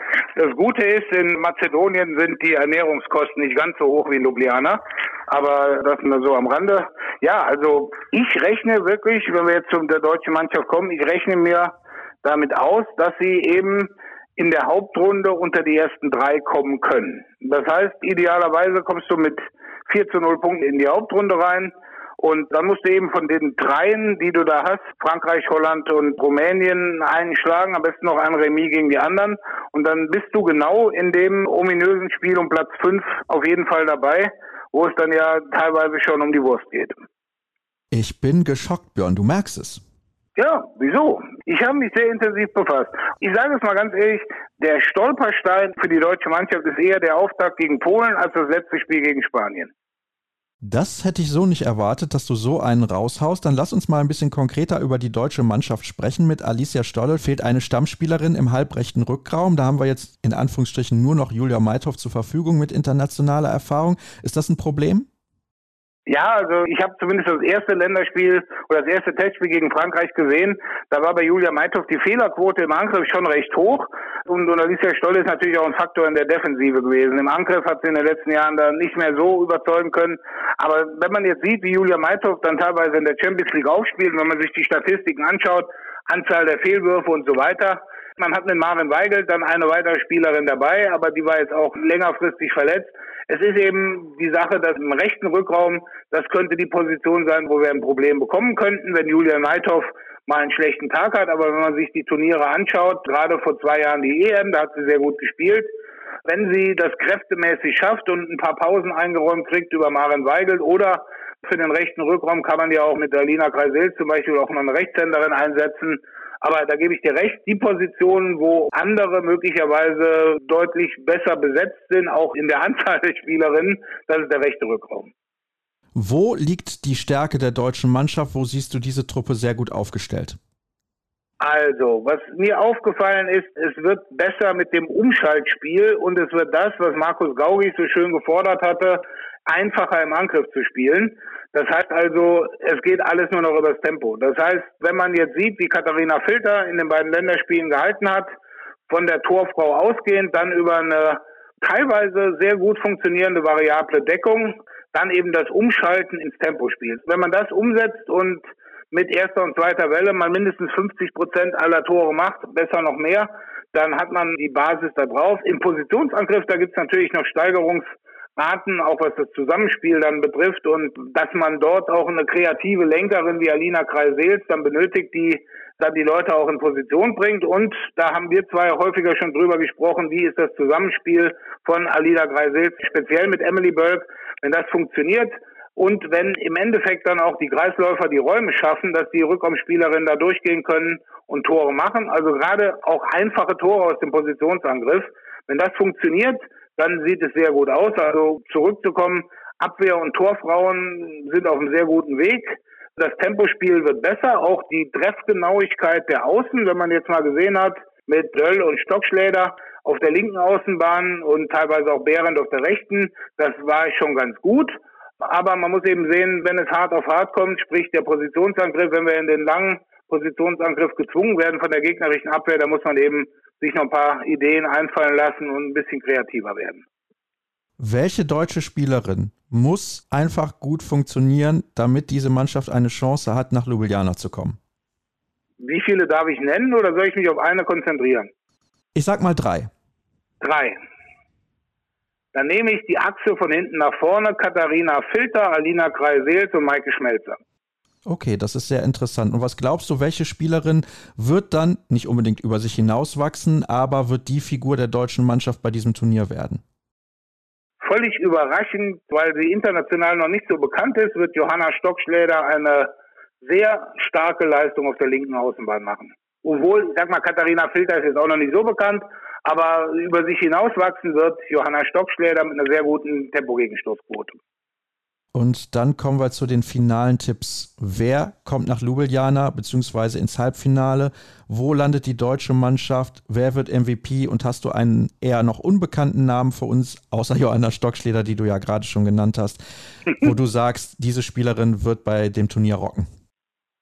Also, fangen wir mal mit der ersten Turnierhälfte, also den Gruppen A und B an. Da lege ich mich fest auf die Halbfinalisten Norwegen und Dänemark und Spiel um Platz 5, 6 qualifiziert sich Schweden. Aus der unteren Hälfte qualifiziert sich Frankreich und die Niederlande für das Halbfinale und Deutschland trifft dann in diesem Spiel um Platz 5, 6 auf Schweden. Europameister wird Norwegen. MVP, ja, da weiß man ja nie so genau, wer sich da so entwickeln könnte, aber warum nicht mal? Wir hatten seit 2002 keine Torfrau mehr als MVP. Vielleicht macht man dann noch mal eine 42-jährige mit Katrine Lunde zur MVP, weil sie das Turnier überragend bestreitet. Oder aber ich lege mich bei MVP mal selten fest, das kann sich sehr schnell drehen. Zum Beispiel auch mit der Entscheidung vor zwei Jahren, Estelle Seminko. Sie hat natürlich ein gutes Turnier gespielt, aber ob sie jetzt MVP war, sei dahingestellt. Bei den Männern dieses Jahr, da ging kein Weg an dem Gottfriedsson vorbei. Also sagen wir mal, der MVP kommt wieder Europameister aus Norwegen. Deutschland beendet das Turnier auf Platz 5. Torschützenkönigin wird, ja, wenn man da auf Nora Mörk wieder setzt, wäre es langweilig, denke ich mal. Ja, dann lege ich mich fest auf äh, Hedi Reinstadt aus Norwegen, die wird Torschützenkönigin. Und was war die weiteren Fragen? Die Überraschungsmannschaft gibt es keine in diesem Turnier, weil im Endeffekt der siebte Platz von Ungarn, mit dem konnte man rechnen. Was eben schade für das Turnier wäre, wenn beide Gastgeber ausscheiden, aber das kann gut passieren, also beide Hauptrundengastgeber. Und ich bin gespannt auf ein konstantes Turnier von Katharina Filter als Nummer eins in Deutschland, wie sie, wie sie da ihren Schwung und ihr Selbstvertrauen von den diversen Beachgold-Medaillen im Sommer mitnimmt. So, jetzt hast du vergessen, wer die Überraschungsspielerin wird. Das Überraschungsteam wollte ich ja gar nicht wissen. Okay, die Überraschungsspielerin des Turniers wird eine der vielen jungen Niederländerinnen, die jetzt einspringen müssen, wo eben zahlreiche Topspielerinnen verletzt sind oder aber, was jetzt keine Riesenüberraschung wäre, weil sie mit 21 Jahren schon im olympischen All-Star-Team war, lege ich mich fest auf die französische Kreisläuferin Pauletta Fopper. Ja gut, das kann ja vielleicht auch nach hinten losgehen, dass die ein schlechtes Turnier spielt. Das wäre dann auch eine Überraschung. Björn, herzlichen Dank ja. für deine Tipps. Ich bin sehr gespannt, ob es auch so kommen wird. Du warst wieder knallhart beziehungsweise sehr deutlich, wie es ausgehen wird bei diesem Turnier und Spanien früh raus. Wie gesagt, das hatten wir vor einigen Jahren schon mal. ja. Gucken wir mal, ob es nicht genau anders kommt. Und nach dieser langen Vorschau haben wir jetzt nochmal die Gelegenheit, kurz durchzuschnaufen und dann gibt es gleich noch das Interview der Woche.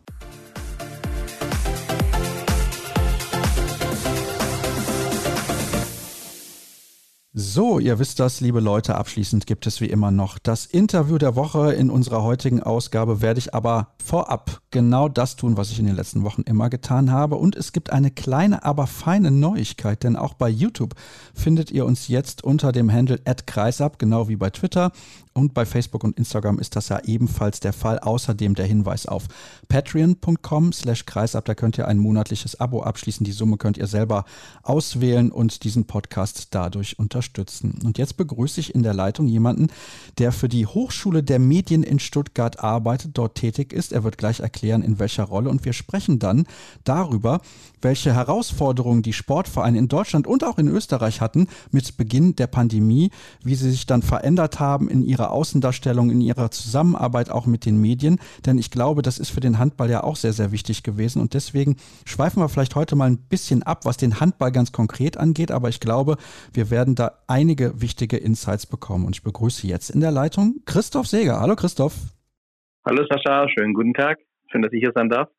Ich freue mich, dass du meine Einladung angenommen hast, denn es ist ein sehr spezielles und vielleicht teilweise auch komplexes Thema. Aber zunächst mal, ich hatte ja gerade angedeutet, dass du bei der HDM Stuttgart arbeitest, aber in welcher Funktion und Rolle eigentlich? Ja, ich habe dort die tolle Aufgabe, als Studiendekan zu wirken, in einem Studiengang, im Masterstudiengang Cross Media Publishing und Management. Wir haben dort seit drei Jahren eine besondere und einmalige Vertiefungsrichtung, nämlich Sportkommunikation. Und da beschäftigen wir uns eben speziell mit Sportvereinen, mit Kommunikation in Vereinen, über Vereine aus den Perspektiven Journalismus, aber eben auch, was Vereine für Herausforderungen haben, eben auch zum Beispiel durch die Digitalisierung und besonders auch durch die Pandemie. Ihr habt eine Studie durchgeführt und über die möchten wir natürlich heute sprechen. Über 700 deutsche und österreichische Sportvereine habt ihr da unter die Lupe genommen. Ich nehme an, größtenteils Fußball oder liege ich mit dieser Vermutung falsch? Naja, also die Antworten waren tatsächlich viel Fußballvereine, aber nicht nur Fußballvereine, weil wir haben über 500 80 Vereine in Deutschland und nochmal 180 Vereine in Österreich fragen können, von Norden bis Süden in allen Bundesländern vertreten, was denn jetzt die Covid-Pandemie für Auswirkungen gehabt hat auf die Kommunikation in verschiedene Richtungen, also interne wie externe Kommunikation von Vereinen. Und da gab es schon einen ganz interessanten Einblick. Über den sprechen wir natürlich in den kommenden Minuten. Kannst du uns eine grobe Zahl nennen, wie viele von diesen über 700 Vereinen aus dem Handball stammen? Ja, der Handball hat es fast auf das Podest geschafft unter den ersten dreien. Auf Platz vier liegt der Handball mit 9 Prozent von der Gesamtantwortenzahl. Fußball war bei 27 Prozent, Turnen bei 18 und Tennis bei Oh, interessant. Tatsächlich, Tennis liegt noch vor dem Handball, aber trotzdem sieht man, dass es die Mannschaftssportart Nummer zwei in Deutschland ist und das ist auch immer das, was der Handball für sich in Anspruch nimmt. Habt ihr euch primär um Profivereine, aber bei der Anzahl natürlich eher unwahrscheinlich, oder vor allem um Amateurvereine gekümmert? Unser Fokus lag tatsächlich auf dem Amateur- und Breitensport. Wir hatten schon unterschiedliche Vereinsgrößen im Sample, aber die größeren Vereine mit über zweieinhalbtausend Mitgliedern die lagen eher bei unter 10 Prozent. Das Gros der Vereine, ganz grob kann man sagen, so 20 Prozent bis 100 und dann jeweils ein Drittel zwischen 100 und 300 Mitgliedern und ein weiteres Drittel zwischen 300 und 1000 Mitgliedern.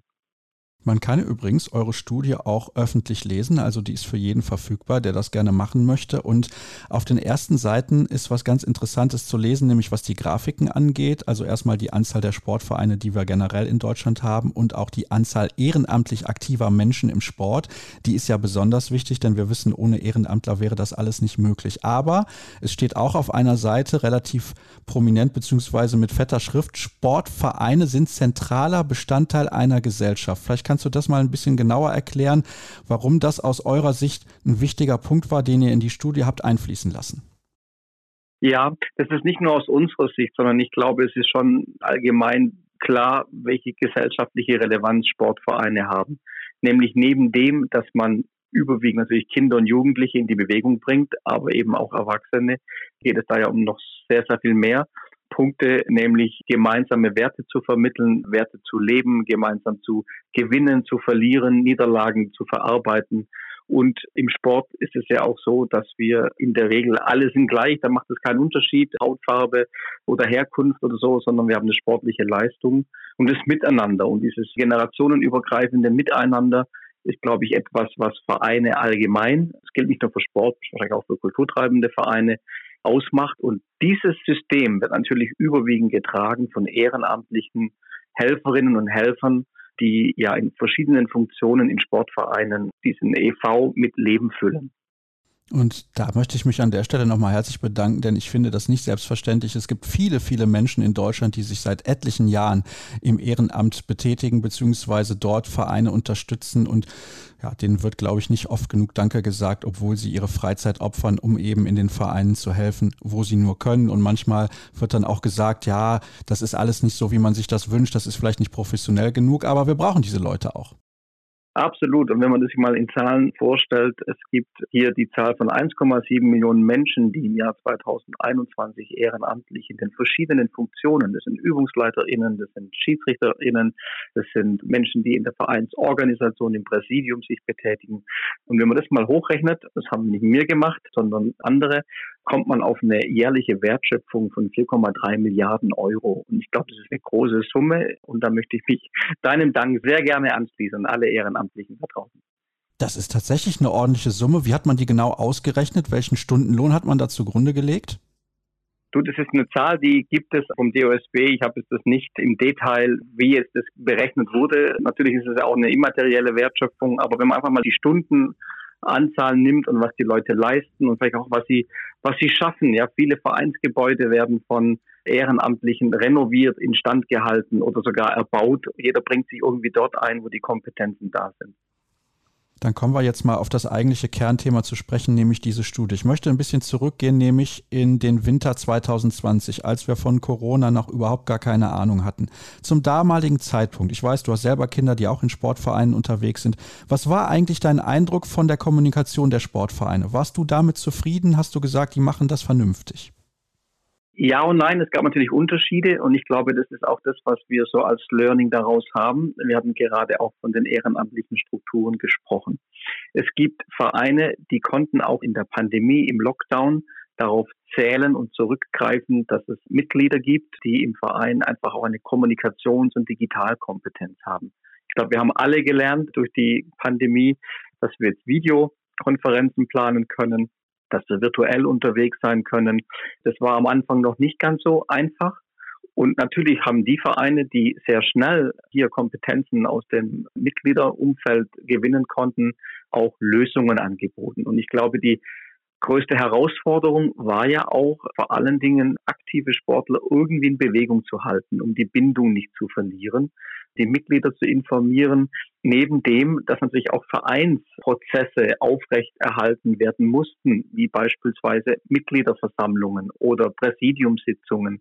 Das sind alles Dinge, die man dann eben durch die Virtualisierung und Digitalisierung hinbekommen hat, in unterschiedlicher Geschwindigkeit und im Ausmaß. Ja. Hat das aus deiner Sicht oder aus der Perspektive eurer Studie gut funktioniert, vor allem in der Anfangsphase? Weil das ist ja das Interessante gewesen. Man hat das dann auch mitbekommen. Bei dem einen Verein hat das gut funktioniert. Du hast es ja gerade ein bisschen angedeutet. Bei dem anderen Verein hat es vielleicht überhaupt nicht funktioniert. Also da ist ganz, ganz stark abhängig gewesen, was wir rausgekriegt haben. Wir haben also die Studie nicht nur quantitativ, also im Sinne von, wir haben viele Vereine befragt mit einem Fragebogen, sondern wir sind mittlerweile sogar in der dritten Welle einer Befragung, die wir gerade erst auswerten. Aber die zweite Welle, das waren auch Interviews um die Hintergründe zu erfragen. Und da kam eben raus, dass wenn die Altersstruktur der Vereine etwas älter ist, dann hat es etwas länger gedauert mit der Digitalisierung. Also wie gesagt, je kompetenter vielleicht Menschen aus dem beruflichen Umfeld in den Vereinen gewesen sind, desto schneller und desto ja, will ich sagen professioneller, aber es waren dann einfach andere Möglichkeiten vorhanden. Und für die Vereine war immer besonders wichtig, schnell irgendwie auch einen Kontakt aufzubauen zu den aktiven Sportlerinnen und Sportlern in den Trainings- und Übungsgruppen. Die ja dann aber in der Regel alle ein bisschen jünger sind. Also da kann man jetzt nicht mit dem Argument kommen, man hätte die jüngeren Mitglieder nicht erreichen können. Ja, aber nicht jeder Verein hat verstanden, dass man vielleicht in Software investieren muss und Lizenzen kaufen muss, um Videokonferenzen zu machen.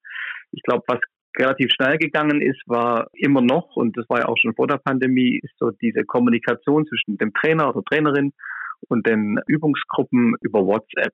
Aber viele haben angefangen, dann Filme zu schneiden, zu drehen, für die daheimgebliebenen, die nicht raus konnten, Übungen aufzuzeichnen. Und da gab es schon natürlich große Unterschiede, einfach auch in, in der Kompetenz, Filme aufzunehmen, zu schneiden, Belichtung, Ton und so. Da gab es schon Unterschiede, doch in eurer Studie, und ich möchte da zitieren, um dann auch hoffentlich die richtigen Fragen zu stellen, steht unter anderem, die Forschung zu Kommunikation und Sport in Europa ist ein vergleichsweise junges, aber im Trend liegendes Thema, dessen Bedeutung zunehmend wächst. Warum wächst das? Ja, also die Sportkommunikation ist tatsächlich ein Feld in Deutschland vor allen Dingen, was noch gar nicht so weit verbreitet ist. Es gibt viele andere Disziplinen und die schon lang und längst etabliert sind, Sportwissenschaft, Sportmarketing, Sportökonomie. Aber gerade diese Kommunikationsfragestellungen sind relativ neu. Aber man lernt, dass auch aus Sicht der Vereine die eigene Kommunikation immer wichtiger wird. Und zwar eben nicht nur aus dem Marketing-Gesichtspunkt heraus, sondern wir sprechen da, Sascha, von einem PESO-Ansatz. P steht für Paid Media, E für Earned Media, S für Shared Media und O für Owned Media. Und Owned Media, darunter verstehen wir die Möglichkeit, einfach eigene Kanäle, ja, wie Facebook, Instagram, Twitter, TikTok und so weiter selbst zu betreiben. Und das ist etwas, was natürlich durch die Digitalisierung relevanter geworden ist für die Vereine, um eben verschiedene Stakeholder, also Bezugsgruppen anzusprechen durch die Kommunikation mit ganz verschiedenen Aufgaben. Nämlich, ich möchte vielleicht eine Elternschaft ansprechen, damit sie auf meinen Verein aufmerksam werden, um ihre Kinder ins Training zu bringen. Ich möchte aber auch vielleicht Jugendliche ansprechen, die selber entscheiden können. Ich möchte vielleicht Image transportieren. Wir haben die Thematik zunehmend gerade im Sport auch, dass neben den rein sportlichen Ergebnisberichterstattungen ja solche Dinge wie Werte, wie, wie Corporate Social Responsibility, Nachhaltigkeitsthemen zukünftig immer wichtiger werden. Glaubst du, dass das in Deutschland, weil du hast es auch gerade so ein bisschen zwischen den Zeilen angedeutet, jahrelang unterschätzt wurde, weil man hätte ja viel früher damit anfangen können. Also 2020 waren die technischen Möglichkeiten in Deutschland jetzt nicht so viel schlechter als aktuell. Ja, ich glaube, das liegt auch ein bisschen an der Struktur, dass wir diese ehrenamtliche Strukturen haben. Das haben wir in anderen Ländern nicht so sehr. Oder wenn wir beispielsweise in die USA schauen, in der, wenn es nicht die Profiligen sind, sehr häufig eben College-Sport ist. Und College-Sport ist schon sehr professionell und professionalisiert und damit aber auch die Kommunikation drumherum. Aber diesen 50 Mann- und Frau-Verein, der ehrenamtlich sich jetzt mit irgendeiner wie auch immer Sportart beschäftigt. Das gibt es ja in anderen Ländern in der Struktur kaum oder nicht. Ja, das ist tatsächlich so. Also in den USA, du hast es gerade angesprochen, gibt es eigentlich den regulären Vereinssport nicht. Also wenn du dann irgendwann 25, 30 Jahre alt bist und es hat nicht für Hochleistungssport gereicht, dann musst du gucken, wie du zurechtkommst. Ja, wir haben ja in Deutschland laut dem DOSB fast 90.000 Sportvereine gehabt. 2020 mit 24 Millionen Mitgliedern. Das ist eine riesige Menge an ehrenamtlich Tätigen mit den verschiedensten kleinen wie großen Strukturen. Und das ist eine Besonderheit in Deutschland und auch in Österreich vielleicht. Tatsächlich in Österreich gibt es dieses Vereinssystem auch. Ich weiß, in den ein oder anderen Ländern in Europa ist das so, aber beispielsweise in Polen gibt es das so auch nicht. Also das ist sehr, sehr interessant, dass sich da die Länder beziehungsweise ja die Kulturen vielleicht dann auch andere Systeme überlegt haben und dann mehr in den Leistungssportbereich gehen. Vielleicht ist das auch ein Grund, warum in Deutschland aktuell die Entwicklung im Leistungssport nicht so ist, wie man sich das vielleicht an der einen oder anderen Stelle wünscht.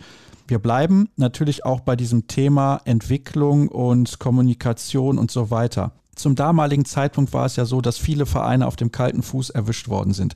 Hast du denn generell eigentlich den Eindruck, dass die Vereine einen guten Weg gemacht haben? Ja, ich glaube schon, weil die Vereine gelernt haben, wie wichtig das ist, mit den verschiedenen Bezugsgruppen in Kontakt zu stehen wir sehen das auch in unseren Studierenden, die immer mehr nachgefragt werden. Wir brauchen Social Media Manager für einen Verein. Wir wollen eine Instagram-Kampagne machen, um dieses oder jenes Kommunikationsziel zu erreichen. Oder wie stolz die Vereine auch sind. Und das ist das Sport natürlich privilegiert, dass wir ganz einfach tolle Bilder produzieren können. Wir können immer Emotionen transportieren. Das können andere Felder eigentlich nur bedingt. Das heißt, wir haben genügend Content und Material, um daraus etwas Emotionales zu machen und dann auch was Ansprechendes zu machen. Und ich glaube schon, dass die Vereine sich auf den Weg gemacht haben, vielleicht durch Corona schneller als vor Corona oder ohne Corona und diesen Weg auch weiterhin gehen werden und gehen wollen. Es geht dabei natürlich auch, und das ist ein ganz, ganz wichtiger Punkt, vielleicht der wichtigste Punkt überhaupt, um die Mitgliederbindung und natürlich auch um die Mitgliedergewinnung. Denn es gab zuletzt erschreckende Zahlen. Der Deutsche Handballbund hat sehr, sehr viele Mitglieder verloren. Und da frage ich mich, und vielleicht ist das ja auch ein Ergebnis und eine Quintessenz eurer Studie, wie kann man diese Leute binden und vor allem, wie kann man sie wieder zurückgewinnen, auch über die Funktion der sozialen Medien. Ich empfinde das als extrem wichtig, weil es geht ja vor allem immer darum, auch Kinder und Jugendliche zu begeistern. Da haben wir eigentlich nur diesen Weg oder sehe ich das komplett falsch? Ich glaube, es ist eine weitere Chance. Klassischerweise ist es doch so, wenn die Eltern in einer Sportart aktiv sind und in einem Verein aktiv sind, dann werden ja die, die Kinder schon früh in die Trainingshalle mitgenommen, auf den Sportplatz mitgeschleppt und wachsen sozusagen ganz automatisch als nächste Generation in diese Vereine hinein und führen damit auch eine gewisse Tradition fort, vielleicht über Generationen hinweg. Das ist eine Sache, die zunehmend schwieriger wird, weil wir haben es vorhin gesagt, eher viele Kinder und Jugendliche auch in den Vereinen aktiv sind und durch auch Covid die Leute sozusagen nicht mehr in den Vereinen sind, die Erwachsenen, manche sich auch eher so in die Richtung Fitnesswelt begeben haben und nicht mehr in einem Verein tätig sein wollen. Das heißt, es ist nicht mehr zwangsläufig so gegeben, dass der Nachwuchs automatisch kommt. Und man lernt eben durch die sozialen Medien Leute in anderen Bereichen anzusprechen, eine neue Reichweite aufzubauen und damit auf den Sport und auf die, ja, auf die Vereinstruktur aufmerksam zu machen. Also ich glaube, das ist einfach auch eine Ergänzung zu dem, was bislang schon da gewesen ist. Eine weitere Schlagzeile sozusagen, so nenne ich es jetzt mal in eurer Studie, ist die Auswirkung auf die Vereine. Wie hat es sich denn jetzt ausgewirkt? Also die Auswirkungen waren diejenigen, dass es zunächst einmal schön war, möchte ich mal sagen, die Vereine haben eine hohe Solidarität erlebt von den Mitgliedern und auch von den Sponsoren. Zumindest in der ersten Lockdown-Phase war dies der Fall. Aber man hat eben auch gelernt, wie wichtig Kommunikation ist. Ich glaube, das ist wirklich ein Learning daraus gewesen und dass es in dem Bereich auch um die Digitalisierung geht. Nicht ohne Grund hat auch der DOSB eine Digitalisierungskampagne gestartet um Vereine auf dem Weg zur Digitalisierung und es nicht nur in der Kommunikation, sondern eben auch in der Organisation mit zu unterstützen. Also ich glaube, da ist dieses Bewusstsein, das ist schon sehr sensibilisiert worden für diese Thematik. Bist du selber davon überzeugt, dass das in Zukunft besser wird? Denn ihr habt auf der letzten Seite eurer Studie noch einen Ausblick in die Zukunft gewagt. Was denkst du? Haben die Vereine ausreichend gelernt, um das in den nächsten Jahren auch so umzusetzen, wie es nötig ist, damit wir eben wieder die Kinder zum Sport bewegen? Dafür bilde ich unsere Studierenden aus, dass sie in die Vereine gehen und dann bin ich ganz guten Mutes, dass das funktioniert. Aber ja, ich glaube, wichtig ist, dass Kommunikation ein zentral wichtiges strategisches Thema wird in der Vereinsleitung. Und es ist zu wenig zu sagen, wir haben da einen jungen Internet-Nerd und der macht jetzt unsere sozialen Medienkanäle.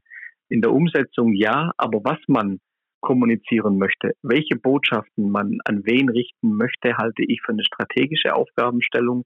Dazu braucht es ein Konzept, dazu braucht es Kompetenzen, die müssen sich manche Vereine sicherlich noch aneignen, ja, vor allen Dingen im Breitensportbereich.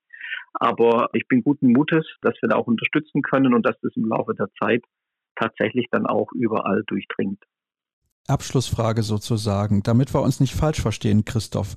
Kommunikation innerhalb eines Vereins und auch nach außen bedeutet nicht nur die sozialen Medien zu bedienen, sondern es bedeutet auch sozial innerhalb eines Vereins zu sein, miteinander zu reden und zu sprechen, Kompetenzen zu verteilen im Sinne von, du kannst diese Aufgabe erledigen, du diese und ich muss nicht immer drüber schauen, sich aufeinander verlassen können. Ist das vielleicht auch ein gesellschaftliches Problem sozusagen? Denn Sportvereine sind auch immer ein Abbild der Gesellschaft. Ja, absolut, wie ich es vorhin gesagt habe, was Vereine generell ausmacht, dass Menschen mit verschiedenen Hintergründen, verschiedenen Herkünften, verschiedenen Kompetenzen zusammenkommen, um quasi einem zentralen Punkt, nämlich in dem Fall die Liebe zu dem Sport oder von mir aus auch zu einem Instrument. Diese Liebe, diese Leidenschaft eint die Menschen an einen Ort zu kommen. Und ja, ein Sportverein ist natürlich ein Abbild der Gesellschaft. Und dort gibt es auch wie immer nicht nur positive Dinge, es gibt Konflikte, es gibt Schwierigkeiten, es gibt persönliche Befindlichkeiten, die dann auch wiederum in der Kommunikation, das ist wie in jedem Unternehmen, glaube ich, auch mit Krisenkommunikation und Konfliktmanagement dort eine genauso wichtige Bedeutung hat und haben wird, auch in Zukunft wie außerhalb des Sports, ja. Du hast eben so ein bisschen angedeutet, das ist jetzt meine letzte Frage, dass ihr auch weiter in diesem Bereich forschen werdet. Was können wir denn da in den nächsten Jahren von der Hochschule der Medien in Stuttgart noch erwarten? Also ich hoffe relativ viel. Wir sind am Anfang. Wir bauen gerade einiges auf. Wir haben jetzt eine Mitarbeiterin, die sich auch um Fördergelder kümmern. Unser Netzwerk wächst. Wir haben mit ganz vielen Vereinen und Organisationen Kontakte, machen Projekte, tauschen uns aus. Viele Abschlussarbeiten werden geschrieben, entweder für Sportvereine oder für Sportarten. Und es interessiert uns natürlich auch immer, wie zum Beispiel die großen, die Massenmedien über Sportgroßereignisse berichten. Natürlich ist es aktuell die Frage nach der Berichterstattung von Katar. Wir hatten Olympia untersucht. Wir haben die Frage der Genderfragen im Sport, der Darstellung von weiblichen Athleten. Also ich glaube, die Themen im Sport und um den Sport herum gehen uns noch lange nicht aus. Da bin ich auch von überzeugt. Christoph, vielen herzlichen Dank, dass du mir zur Verfügung gestanden hast und auch, wenn ihr natürlich viel mehr als nur Handballvereine untersucht habt, immerhin neun Prozent kamen aus unserem Lieblingssport, also dem der Hörer hier bei uns in der Sendung, glaube ich, dass es uns weitergebracht hat, auch ein bisschen zu verstehen, was hat das verändert mit der Pandemie, wie können wir daraus lernen und wie können wir in Zukunft dafür sorgen, dass wir wieder ein paar Mitglieder mehr gewinnen im Deutschen Handballbund. Ich glaube, da ist uns allen dran gelegen. Das soll es dann gewesen sein mit dieser Ausgabe. Schön, dass ihr reingehört gehört habt und direkt auch der Hinweis. Die nächste Ausgabe gibt es nicht am kommenden Montag, denn da spielen die deutschen Frauen am Abend gegen Montenegro bei der Europameisterschaft und da wäre es ein bisschen sinnfrei, mittags schon eine Sendung online zu stellen und dann am nächsten Tag ist die Sendung gar nicht mehr aktuell, weil wir da nicht drauf eingegangen sind. Das heißt, die nächste Ausgabe gibt es erst am kommenden Dienstag. Trotzdem mit jeder Menge Inhalt, das kann ich euch versprechen und alle weiteren Informationen, wie ich es eben auch gesagt habe, auf den sozialen Kanälen, auf YouTube und Twitter unter @kreisab, bei Facebook unter kreisab und bei Instagram unter dem Hashtag und Accountnamen Kreishab. Danke für eure Zeit. Es war mal wieder eine lange Sendung und bis zum nächsten Mal. Tschüss.